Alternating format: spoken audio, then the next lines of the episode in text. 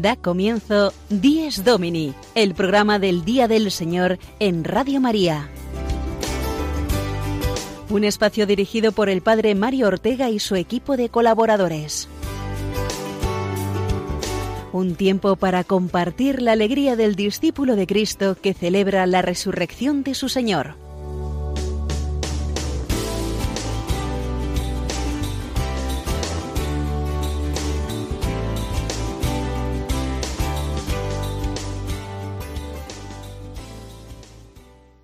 Muy buenos días, queridos y madrugadores oyentes de Días Domini. Bienvenidos a una edición más de este programa, hoy cuarto domingo de Adviento. Recibid un afectuoso saludo de vuestro amigo Mario Ortega desde Roma, concretamente desde los estudios de la familia mundial de Radio María en la ciudad eterna.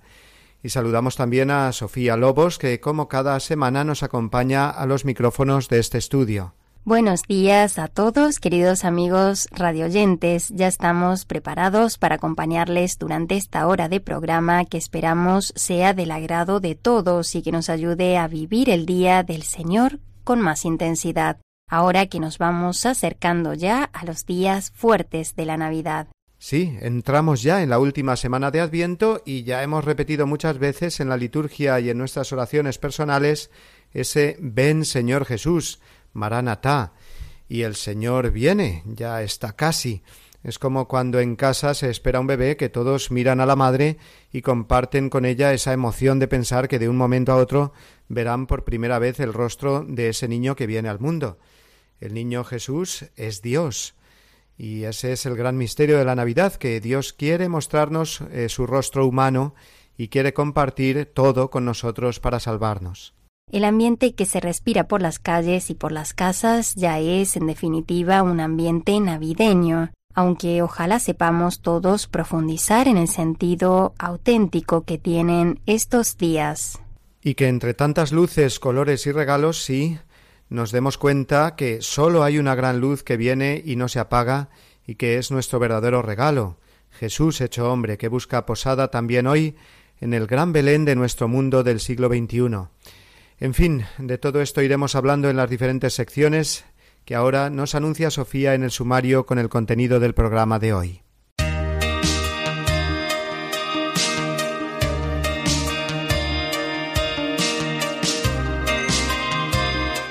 Sí, nuestro programa de hoy abrirá con la reflexión semanal del Padre Mario. A continuación, y debido a la trágica actualidad de esta semana en Siria, ofreceremos de nuevo la entrevista que hicimos hace dos meses al arzobispo maronita de Alepo en exclusiva para nuestro programa. Seguidamente, don Juan Miguel Ferrer nos hablará del sentido del ofertorio de la misa en su habitual sección sobre liturgia. Don Jorge González Guadalix nos ofrecerá su comentario como párroco recordándonos hoy cómo prepararnos interiormente para vivir la Navidad. Después, y en la sección Firmes en la Fe, la entrevista de don Juan Francisco Pacheco será hoy a Jorge Barco del movimiento Familias Misioneras. Y para terminar, Patricia Moreno en la sección Domingo y Familia nos traerá el testimonio de alguien que nos explicará por qué vivir la alegría de la Navidad a pesar de la pérdida de uno de los familiares.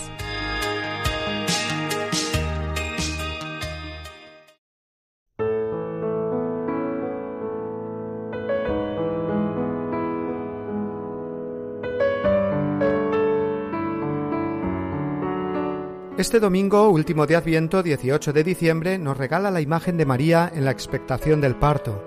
María, madre embarazada de Jesús, con todo lo que eso significa, la emoción ante la inminencia del nacimiento, la madre protagonista que dará paso al protagonismo del niño cuando nazca.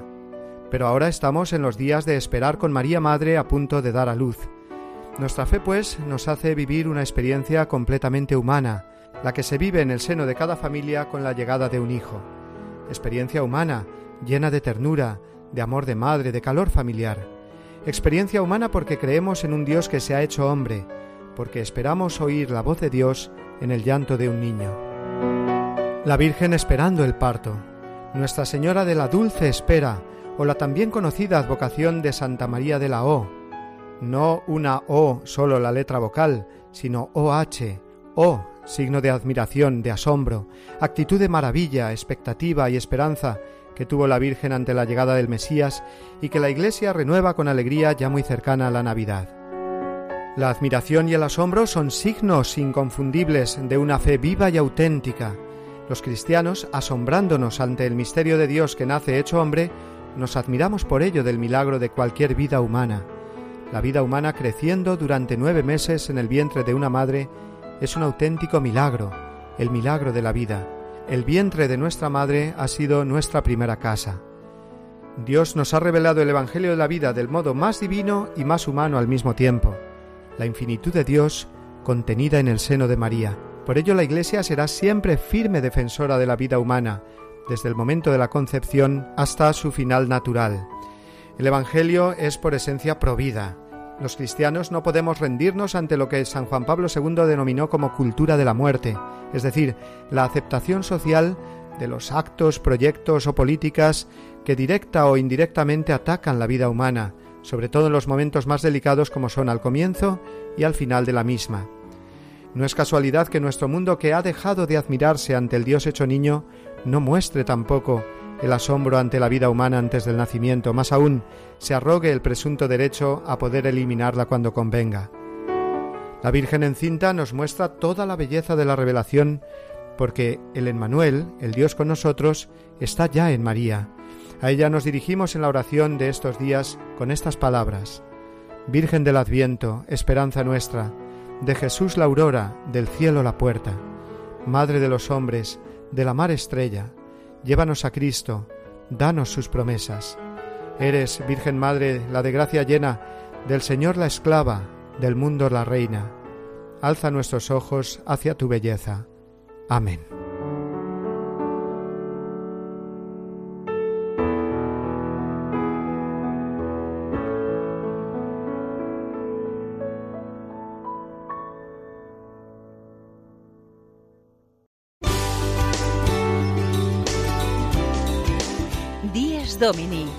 Programa del Día del Señor en Radio María. Un tiempo para compartir la alegría del discípulo de Cristo que celebra la resurrección de su Señor.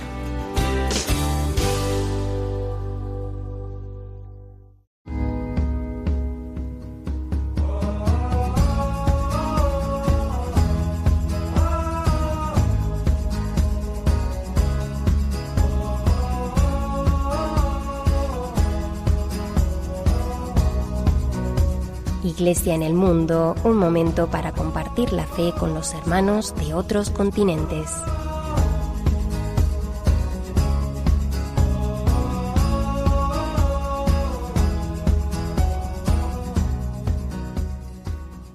Debido a la actualidad que esta semana ha tenido la situación en Siria con la evacuación de los civiles de Alepo, la ciudad asediada durante tanto tiempo, queremos emitir de nuevo la entrevista que hace dos meses en exclusiva para Dies Domini realizamos al arzobispo maronita de Alepo cuando se encontraba en Roma y que nos recuerda todas las penurias que han sufrido todos allí y cómo los cristianos han sabido vivir unidos a la cruz y a su fe.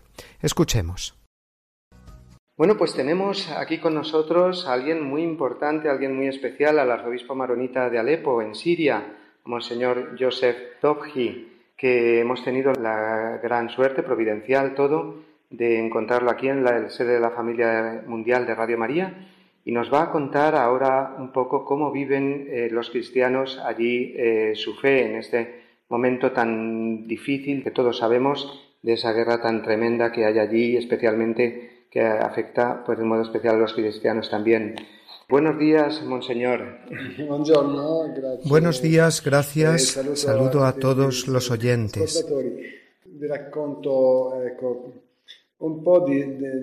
Les cuento un poco sobre la situación que vivimos como ciudadanos, sobre todo en la ciudad de Alepo, donde yo me encuentro como arzobispo maronita. Eh, eh, Digamos, resumiendo al máximo, nosotros vivimos con la muerte.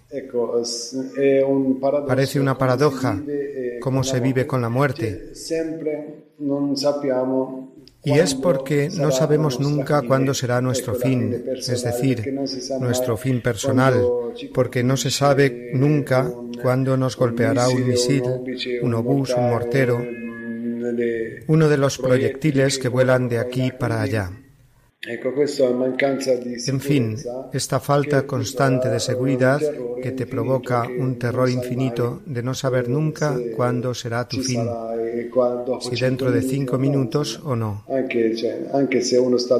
Incluso si están dentro de casa, los misiles alcanzan la casa y todo se viene abajo con todos dentro. Después está también la falta de servicios públicos.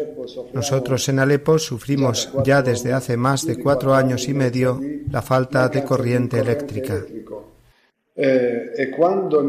Y cuando tenemos corriente eléctrica la tenemos no más de dos horas al día o cuatro al máximo. Y cuando esto es así, nos parece estar en el paraíso, con estas dos o cuatro horas. En cambio, en estos últimos nueve meses hemos llegado a estar hasta 55 días sin un segundo. Y no se puede estar sin corriente eléctrica. Aunque haya algunos generadores, pero nada. Todo esto, por tanto, hace que la vida sea muy difícil. También la falta de agua. Hemos cavado pozos para distribuir a la gente, pero tampoco esto es suficiente. ¿Cómo puede una anciana que está en casa ir allí y transportar bidones de 20 litros y subirlos luego cinco o seis pisos porque sin corriente tampoco hay ascensor. También otras carencias debido al embargo, a las sanciones contra Siria. Medicinas no se encuentran siempre u otras cosas de primera necesidad. También en cuanto a los alimentos, la carne, el queso, los huevos, se han convertido en un sueño para tanta gente porque cuestan muchísimo y la gente está sin trabajo. Los que tienen un trabajo que son ya realmente afortunados, cobran unos 35 euros al mes. Se necesitaría al menos 10 veces más para mantener una familia. y aunque nuestros precios no son como en Europa, pero la proporción es esa, la de 10 veces menos de lo que sería normal. Esta es, por tanto, la situación. Ahora, los cristianos que viven con todas estas dificultades. Nosotros intentamos hacer ver a todos, a nosotros mismos, a la Iglesia, a todos, que esta es una cruz. Y que por tanto tenemos que vivir desde esta espiritualidad de la cruz, de modo auténticamente cristiano, que es una gracia. Y parece de nuevo una paradoja. Todo esto que vivimos es una gracia. Nosotros los cristianos sabemos que la cruz es siempre salvadora. Sin la cruz nunca hubiéramos sido salvados por Cristo. Y nosotros que llevamos esta cruz, ya que llevamos esta cruz, ¿por qué no la llevamos con fe y con esperanza, con caridad? Así seremos semejantes a Cristo y podremos contribuir de este modo con nuestros sufrimientos a la salvación de toda la humanidad. Porque somos todos un solo cuerpo, la Iglesia. Los demás esperan de nosotros este testimonio de vida y nosotros esperamos de nuestros hermanos cristianos del resto del mundo, de Europa, sus oraciones. Monseñor, para nosotros su testimonio es muy valioso porque nosotros muchas veces no hacemos más que lamentarnos por cosas banales, sin importancia. Por eso, cuando escuchamos estas dificultades tan graves que viven ustedes, esto supone para nosotros un buen empujón. Así que le damos muchísimas gracias. No le queremos robar más tiempo, que tiene poco aquí en Roma. Eh, Solo una palabra de saludo y bendición para nuestros oyentes de Radio María España.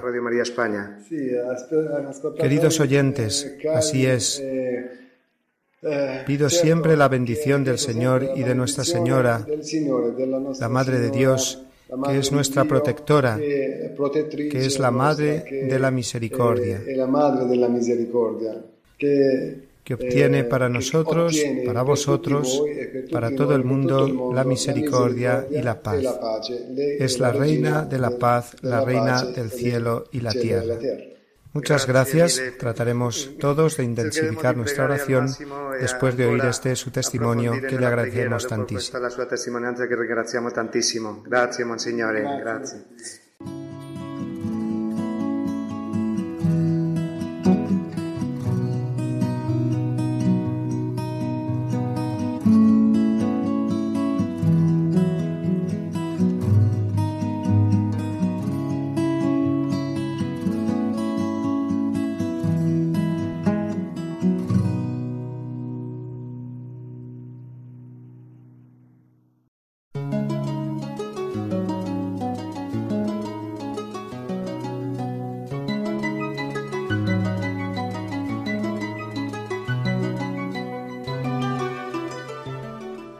Cielos, lloved vuestra justicia.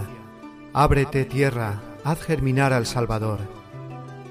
Oh sabiduría, salida de la boca del Padre, anunciada por profetas. Ven a enseñarnos el camino de la salvación. Ven pronto, Señor, ven Salvador. Oh Hijo de David, estandarte de los pueblos y de los reyes, a quien clama el mundo entero. Ven a libertarnos, Señor, no tardes ya. Ven pronto, Señor, ven Salvador. Oh llave de David y cetro de la casa de Israel, tú que reinas sobre el mundo, ven a libertar a los que en tinieblas te esperan. Ven pronto, Señor, ven Salvador. Oh sol naciente, esplendor de la luz eterna y sol de justicia, ven a iluminar a los que yacen en sombras de muerte. Ven pronto, Señor Ven Salvador. Rey de las naciones y piedra angular de la Iglesia, tú que unes a los pueblos, ven a libertar a los hombres que has creado.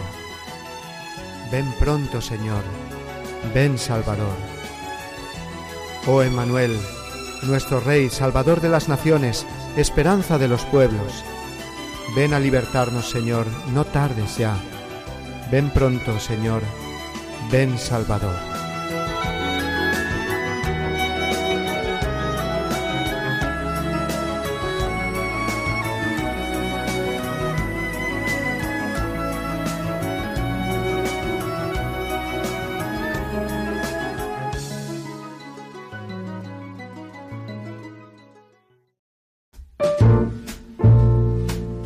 Este tiempo de Adviento nos recuerda que el Verbo bajó del cielo a la tierra para ser nuestro camino que nos llevara a su casa eterna, el corazón del Padre. El Señor cuenta con nuestra colaboración para ayudar a tantos hijos pródigos a encontrar el sendero hacia la casa paterna. Para poder cumplir tan bella misión, Radio María necesita la participación de todos, que pedimos especialmente en nuestra campaña de Adviento y Navidad vuestra oración, compromiso voluntario y donativos. Puedes informarte de cómo colaborar llamando al 902-500-518 o entrando en nuestra página web www.radiomaria.es.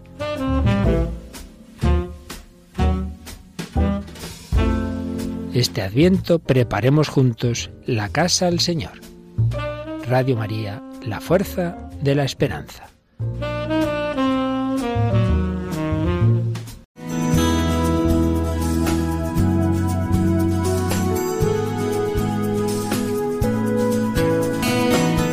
Vivamos mejor nuestra misa dominical, el apunte litúrgico semanal de don Juan Miguel Ferrer.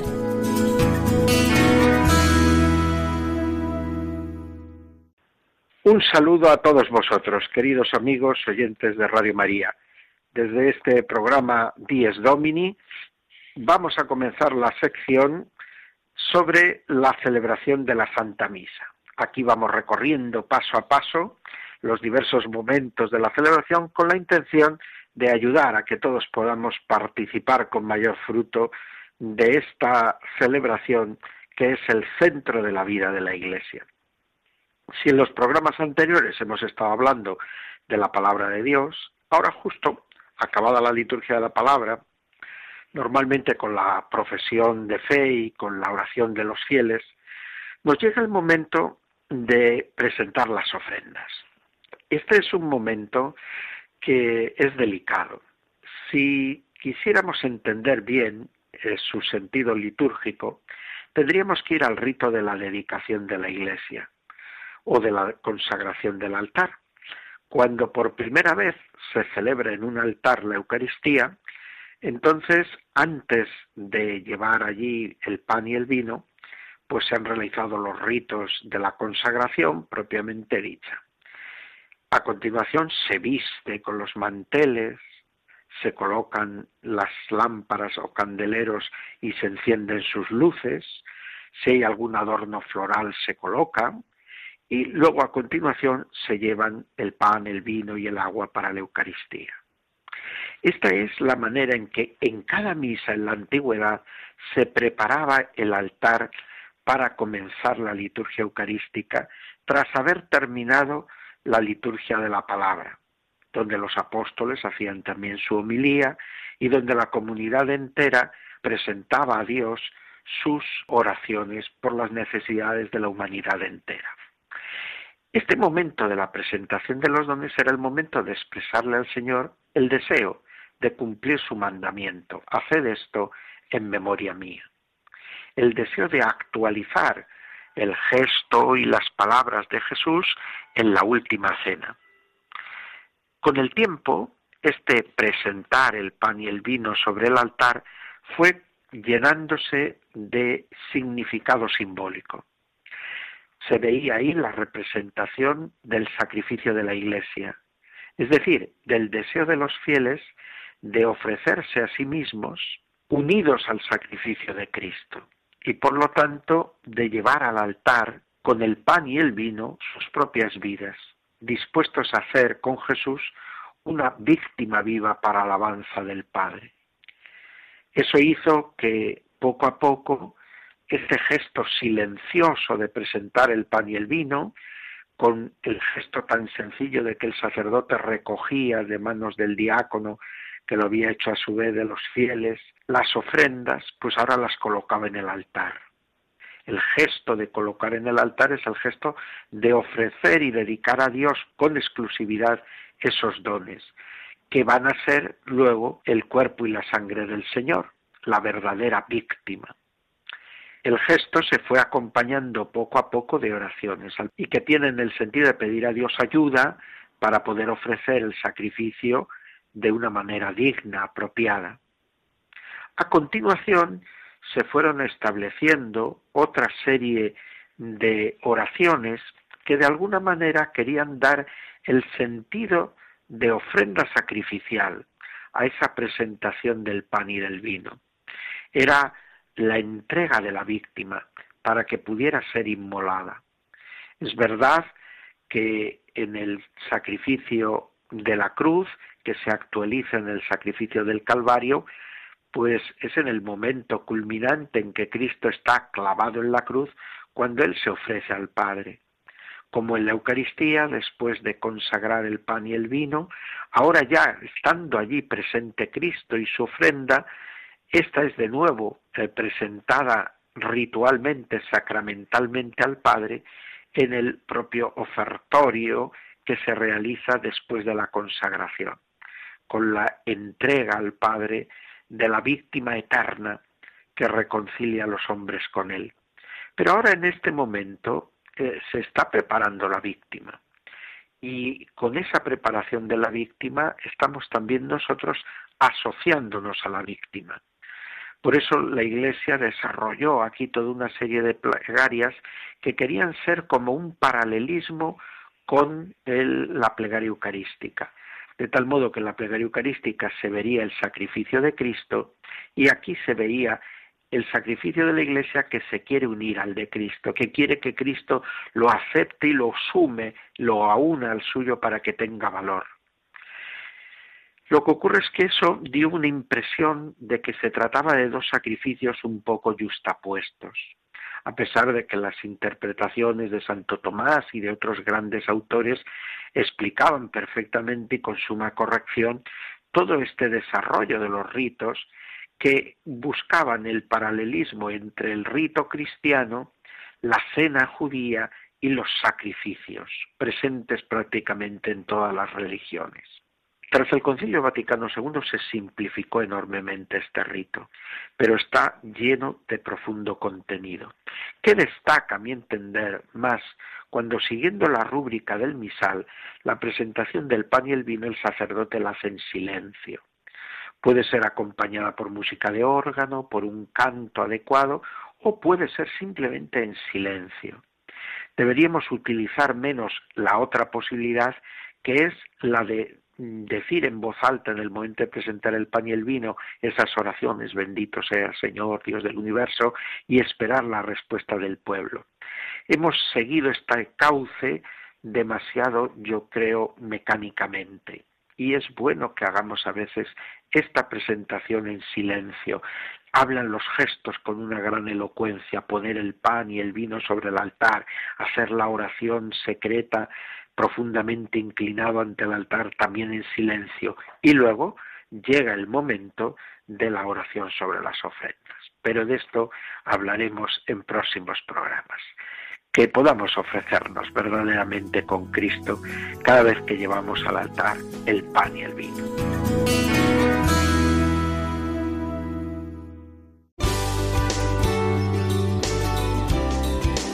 Díez Domini el programa del Día del Señor en Radio María. Un tiempo para compartir la alegría del discípulo de Cristo que celebra la resurrección de su Señor.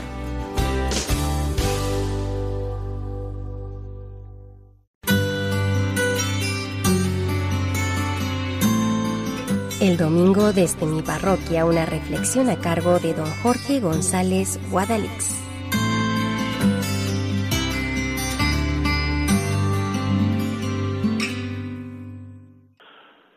Buenos días, queridos amigos de Radio María. Supongo que hoy, a una semanita de la Navidad, ya tenemos todos clarito dónde y con quién vamos a cenar en Nochebuena y comer en Navidad, ¿a que sí? Los abuelos, los tíos, si vienen tus hermanos, si este año toca en casa de las tías. El menú, pensado, preparado y, si me apuran, hasta comprado que no hay que dejar las cosas para el último día. Y hasta me han dicho que tienen escrita la carta a los reyes. Pues si tenemos decidido dónde cenar, el qué y hasta la carta de los reyes, entonces ya lo tenemos todo preparado para celebrar la Navidad del Señor. Todo, todo menos una cosita. ¿Y con qué letrita que dirían los niños? Pues nos queda una cosita que comienza por la letra C, aunque también podría hacerlo con R o con P, con la letrita C, C de confesión. Porque digo yo que la mejor preparación para la Navidad es acercarnos al misterio de Cristo hecho hombre y nacido en Belén, reconciliados con Dios a través de una buena confesión. Lo de confesarnos acudir al tribunal de la penitencia, la letra P, o a celebrar la reconciliación, de ahí la letra R, nos cuesta.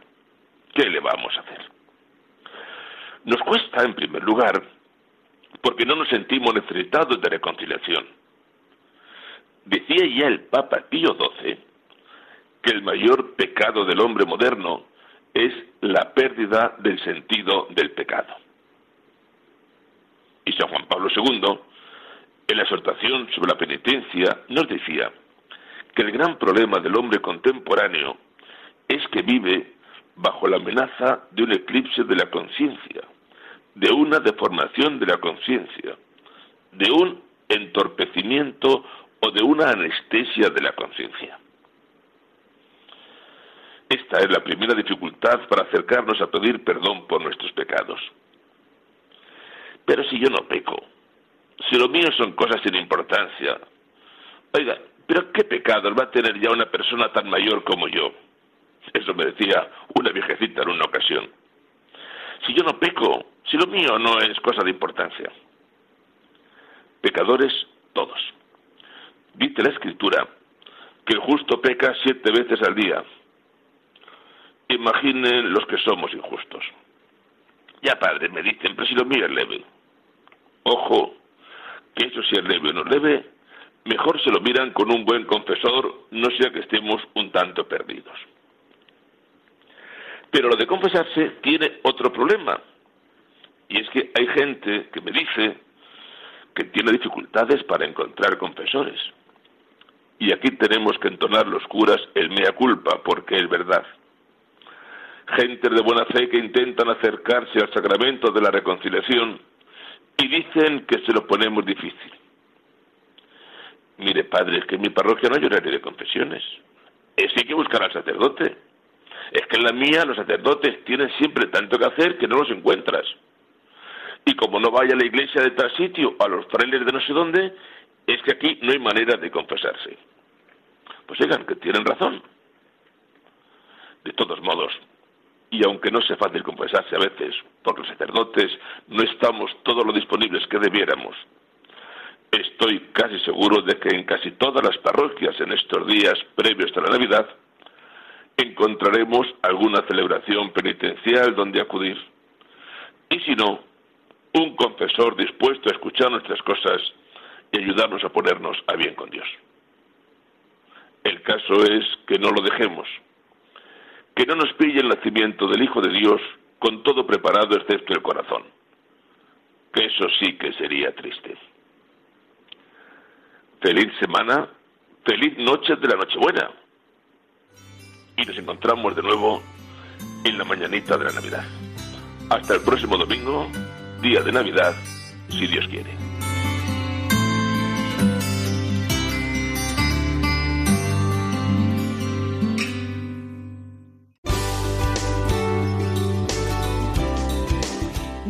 10 Domini, el programa del Día del Señor en Radio María. Un tiempo para compartir la alegría del discípulo de Cristo que celebra la resurrección de su Señor.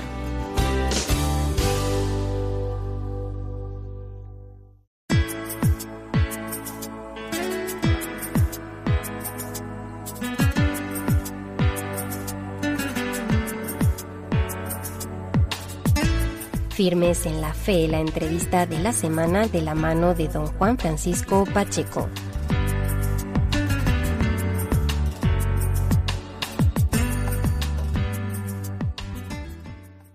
Buenos días amigos de Radio María. Hoy es cuarto domingo de Adviento. Feliz día del Señor para todos.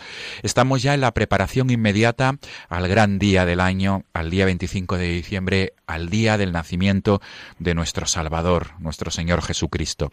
Por este motivo, la entrevista de este domingo quiere girar en torno a la preparación de la Navidad, a la preparación inmediata. La próxima semana, el próximo domingo, estaremos celebrando, viviendo el nacimiento de nuestro Salvador. Jorge Barco es un padre joven, tiene familia numerosa y esta mañana nos acompaña a través del teléfono. Él vive en Madrid, pertenece a la institución, a este carisma que es familia misionera, y nos está acompañando a través del teléfono porque nos quiere ayudar a vivir la Navidad. Jorge, buenos días. Muy buenos días, eh, Padre Juan Francisco, y muy buenos días a todos los oyentes de, Radio María. Muchas gracias por atendernos, Jorge.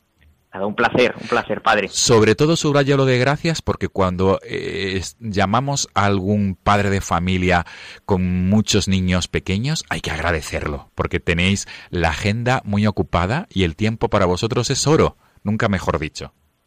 Bueno, padre, la verdad que los, los niños son un regalo de Dios, ¿eh?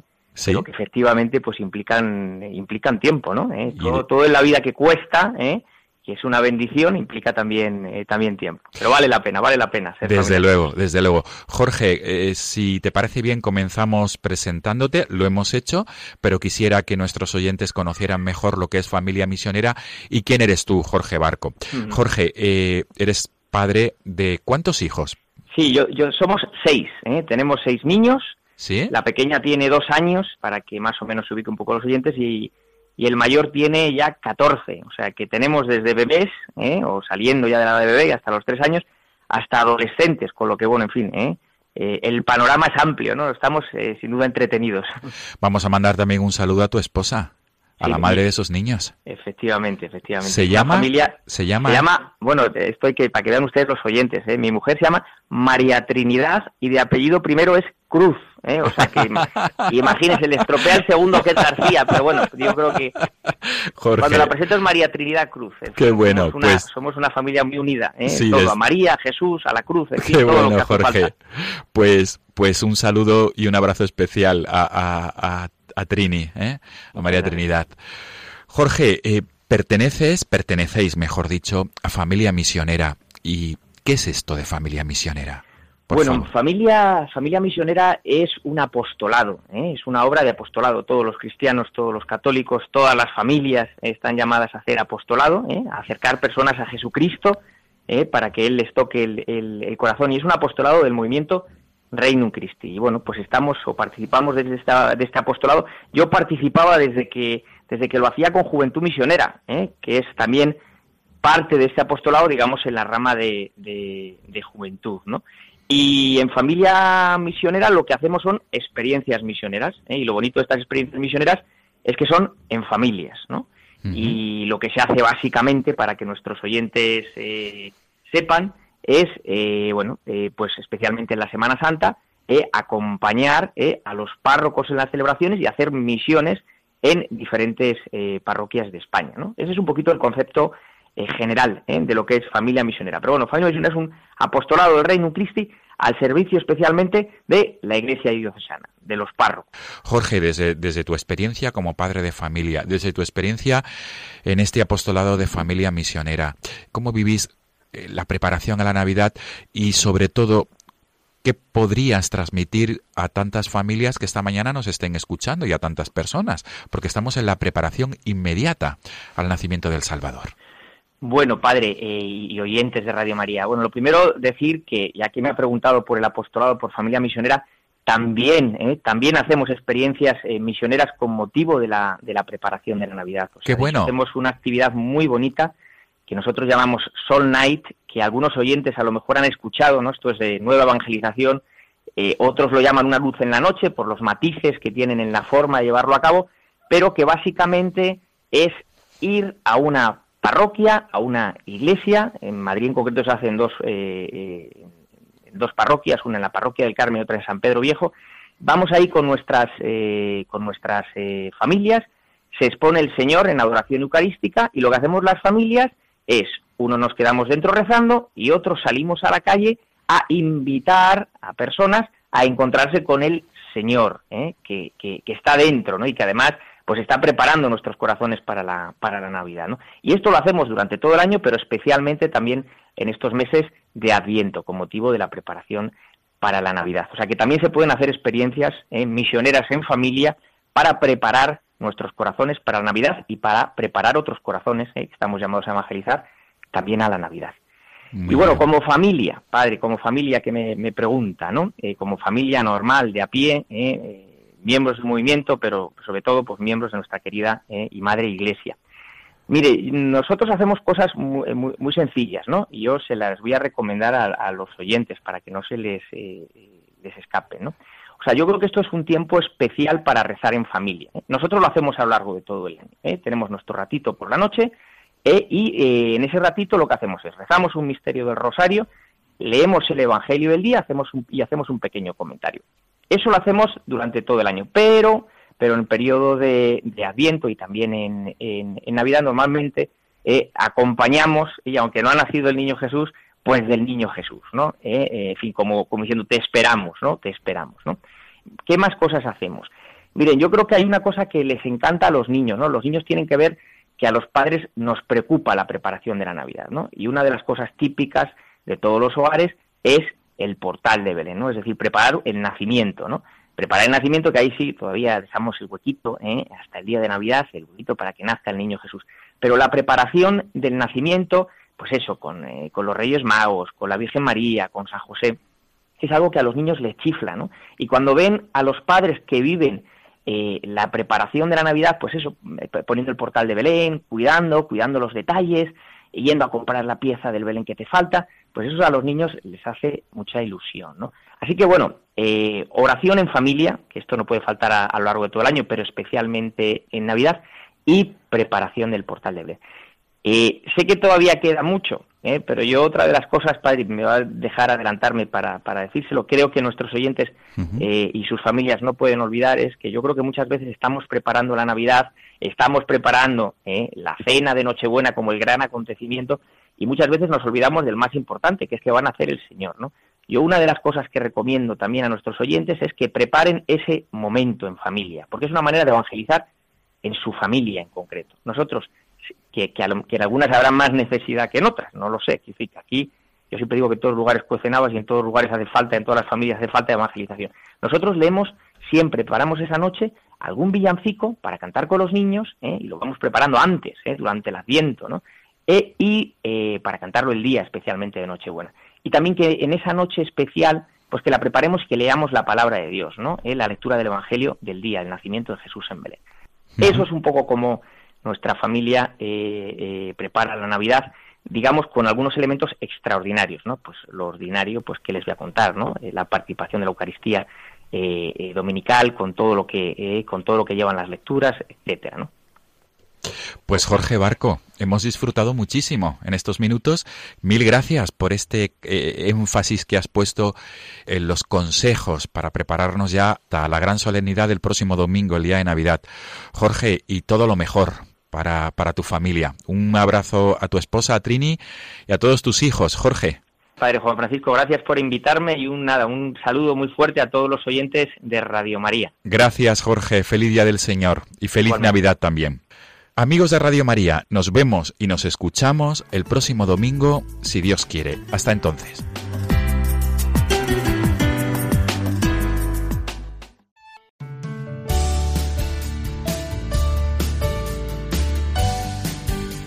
Domingo y Familia, una sección a cargo de Patricia Moreno.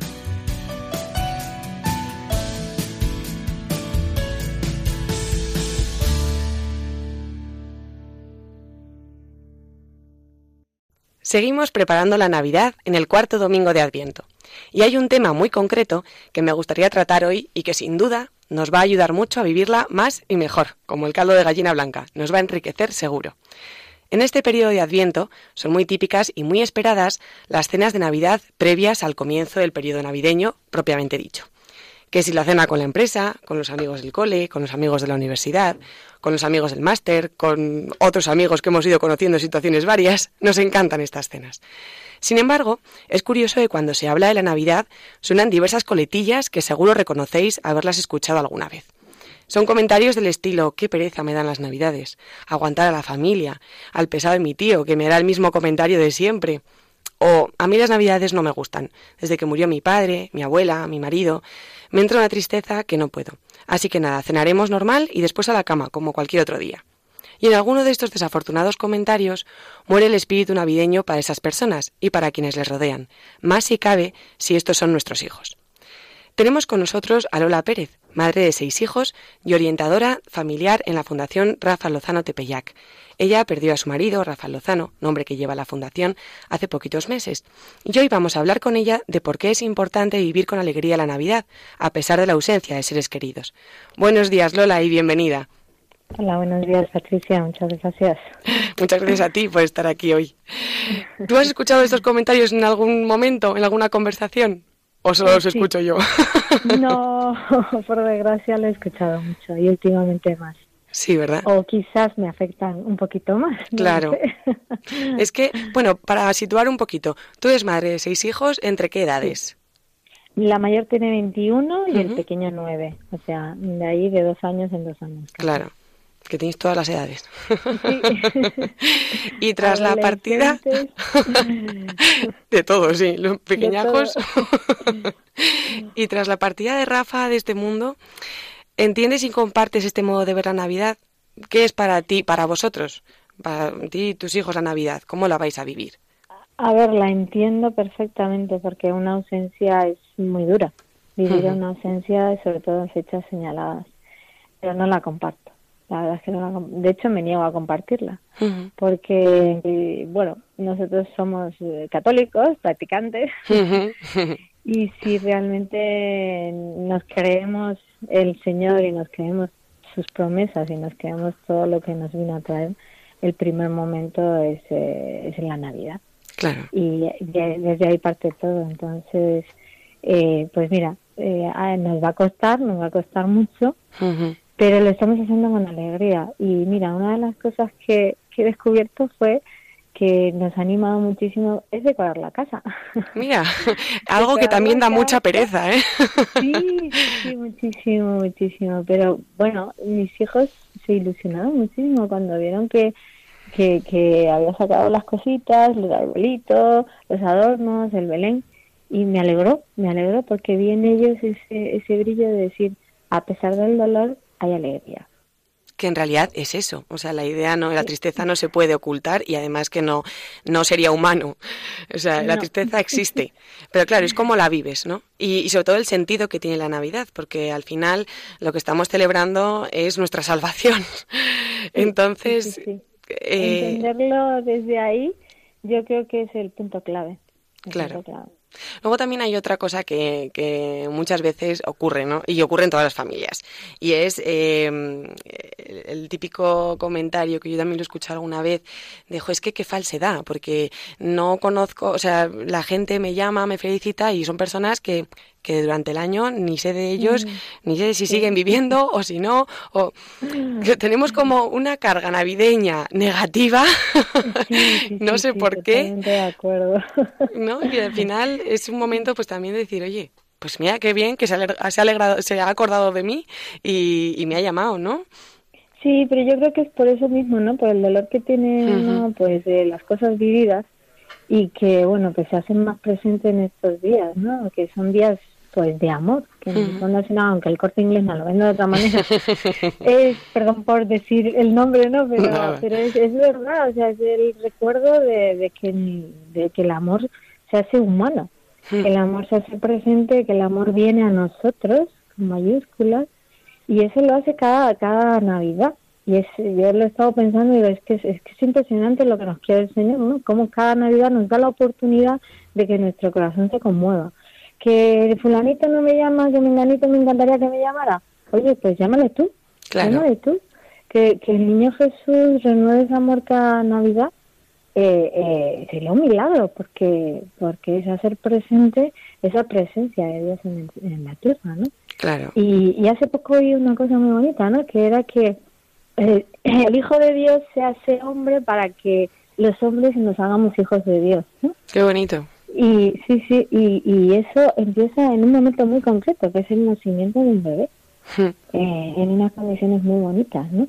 Sí. Entonces yo creo que cada Navidad es una oportunidad que deberíamos aprovechar, aunque tengamos lo que tengamos en el corazón, para, para abrir las puertas yo creo que la clave, sí, yo creo que la clave está en ser conscientes, ¿no? De que, de que lo que está ocurriendo es más grande que nosotros, porque muchas veces, y tú como orientadora familiar seguro que lo has vivido y, lo conoces mejor que yo, pero muchas veces las heridas que portamos y que tenemos nos hacen ver todo negativo y si no centramos un poco la mirada en, en lo que es importante, pues claro, nada te da esperanza en el mundo en el que vivimos menos, ¿no? Que Pero sobre todo, Patricia, yo creo que es por el dolor tan grande que tenemos dentro. Hmm. Entonces, como no descubramos que tenemos dolor, que somos humanos, que somos sensibles, que estamos heridos por, mm, por nuestra vida, por nuestras heridas, hasta que no descubramos ese dolor y lo, y lo saquemos hacia afuera, eh, es más complicado, es más complicado.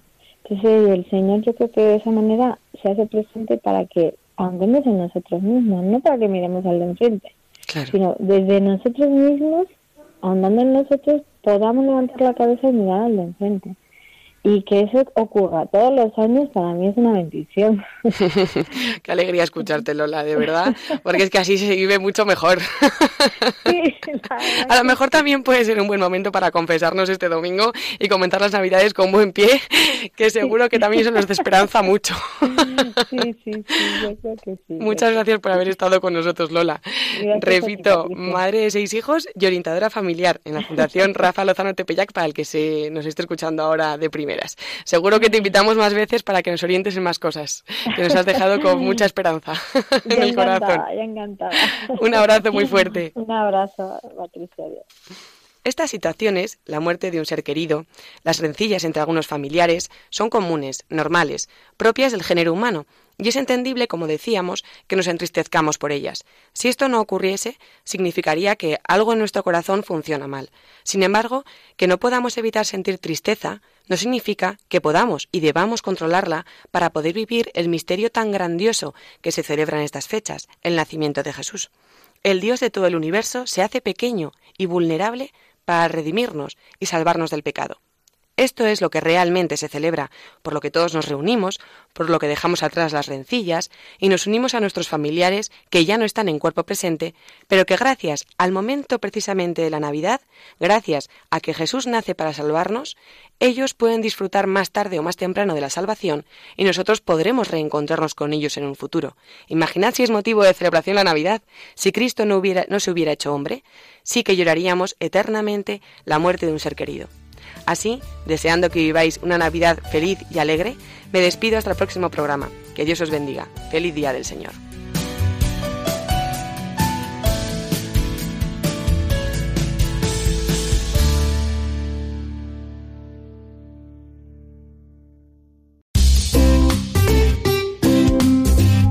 Nueve menos siete minutos, llegamos ya amigos al final de nuestro tiempo de hoy. Ha sido hoy un programa muy testimonial, podríamos decir. El arzobispo maronita de Alepo, el testimonio de dos realidades familiares. Esperemos que todo ello nos ayude a vivir mejor este último domingo de Adviento y nos prepare al misterio de la Navidad eh, sintiéndonos muy unidos a Dios y muy solidarios también entre nosotros. Esta última semana de Adviento que estamos iniciando nos invita también a través de la liturgia y la contemplación de María en la expectación del parto a entrar de lleno con la Sagrada Familia en el portal de Belén y hacer presente el misterio del amor de Dios hecho niño en nuestro mundo. Eso es, nuestro mundo con muchas luces de Navidad que vive sin embargo en tinieblas y no tiene la única luz verdadera que es Cristo. Antes de irnos, recuérdanos, Sofía, un domingo más la manera en que nuestros oyentes pueden contactar con nosotros a través de Internet. Sí, además en la página web www.radiomaria.es pueden encontrarnos en Facebook tecleando las palabras Dies Domini y Radio María. En ambos sitios pueden descargarse también nuestros programas y si lo que quieren es enviarnos sus comentarios o sugerencias pueden hacerlo a través de nuestro correo electrónico diesdomini@radiomaria.es. Gracias, Sofía. Nos despedimos ya, amigos. No sin antes desearos una feliz semana de Adviento y nos vemos justo dentro de siete días, el día de Navidad justamente, para felicitarlos la Navidad ya desde primera hora de la mañana. Recibid una afectuosa bendición, queridos oyentes. Hasta el domingo que viene, si Dios quiere.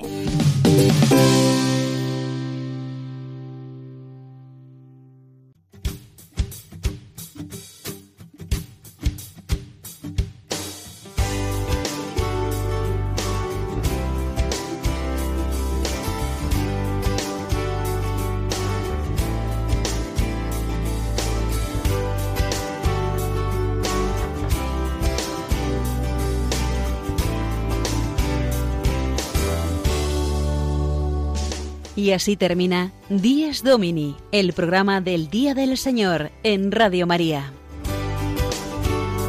Un espacio dirigido por el Padre Mario Ortega y su equipo de colaboradores.